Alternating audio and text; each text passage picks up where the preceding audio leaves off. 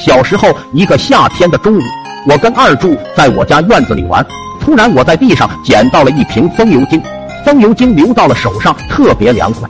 然后我俩就把手上涂的到处都是。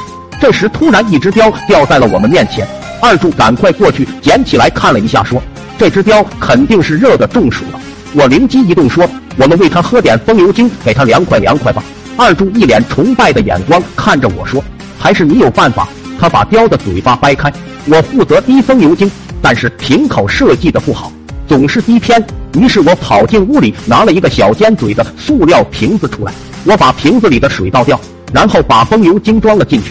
这下效果那是刚刚的，每滴都能滴进雕的嘴里。只不过不知道为什么每滴一滴，雕都会抽搐一下。我想可能是太舒服了吧。就在这时，我老爸下班回来，看见我手里拿着的塑料瓶。就把我骂了一顿，说我是不是有毛病？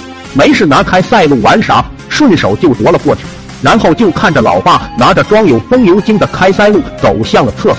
过了一会，厕所传来一声怒吼，听那怒吼声都能感觉到有多凉快。然后就看老爸满头大汗、面部狰狞的从厕所走了出来，他双腿夹紧，其中一只手捂着臀部。我感觉大事不妙，二话不说，我撒腿就跑。到了晚上。心想这样躲着也不是办法，我鼓起勇气回了家。果然，老爸贴心的坐在门口，手里拿着扫帚，一脸慈祥的对我说：“小兔崽子，你可回来了。”就这样，本来安静的夜晚被我的嚎叫声所缭绕。